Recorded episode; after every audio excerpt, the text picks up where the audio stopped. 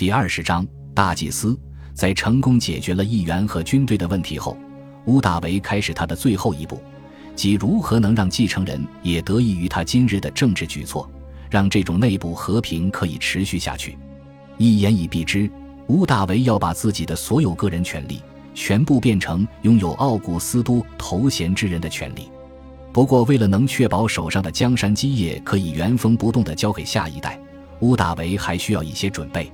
他要让罗马人上至元老院的议员，下至边疆的平民都习惯，并认同奥古斯都的存在，以确保奥古斯都这个头衔成为一种固化的权力形式。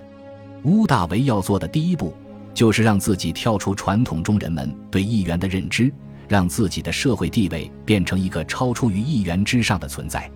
为此，他便需要成为大祭司。有趣的是。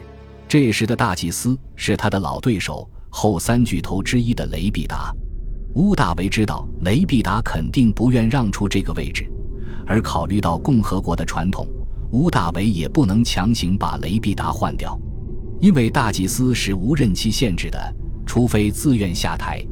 乌大维不愿因打破这项传统，让他之前所积累的名望付之一炬，便只好耐心等待。乌大维自幼体弱多病。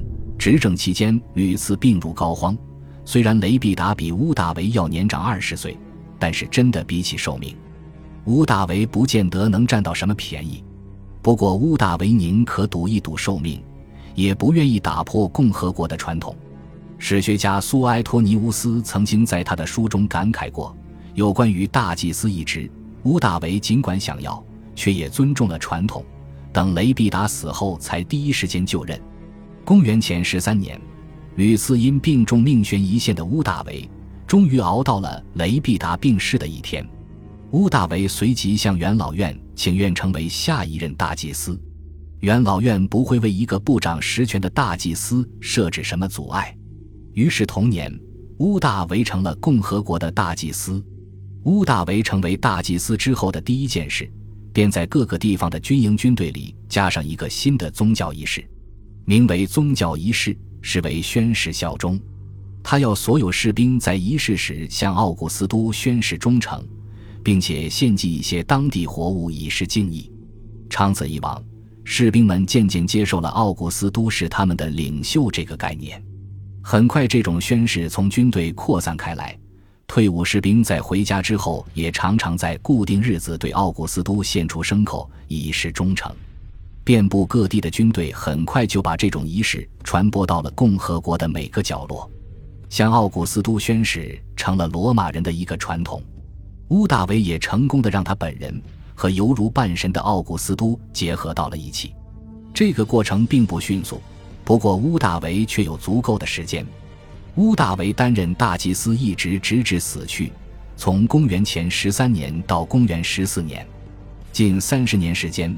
终于使罗马人渐渐地接受了这种政治宣誓，仪式的性质也逐渐从军队宣誓效忠演变为凡是罗马公民都要对奥古斯都表示忠诚和敬意。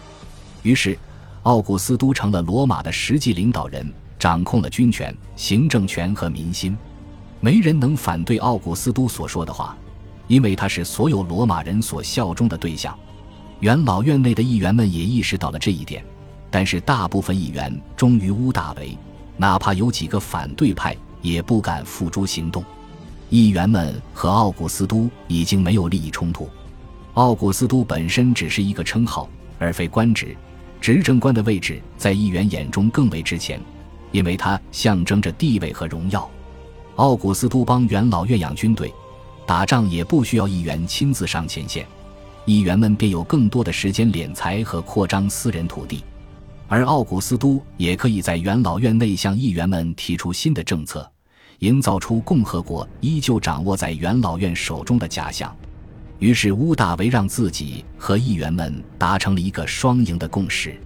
在这一切权力更替的共和国转变中，在社会文化的大背景下，乌大维以执政官奥古斯都以及大祭司的身份，先后做出了许多法律、社会、宗教的改革。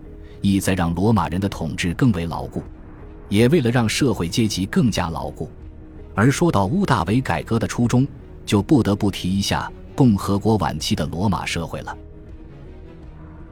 感谢您的收听喜欢别忘了订阅加关注主页有更多精彩内容。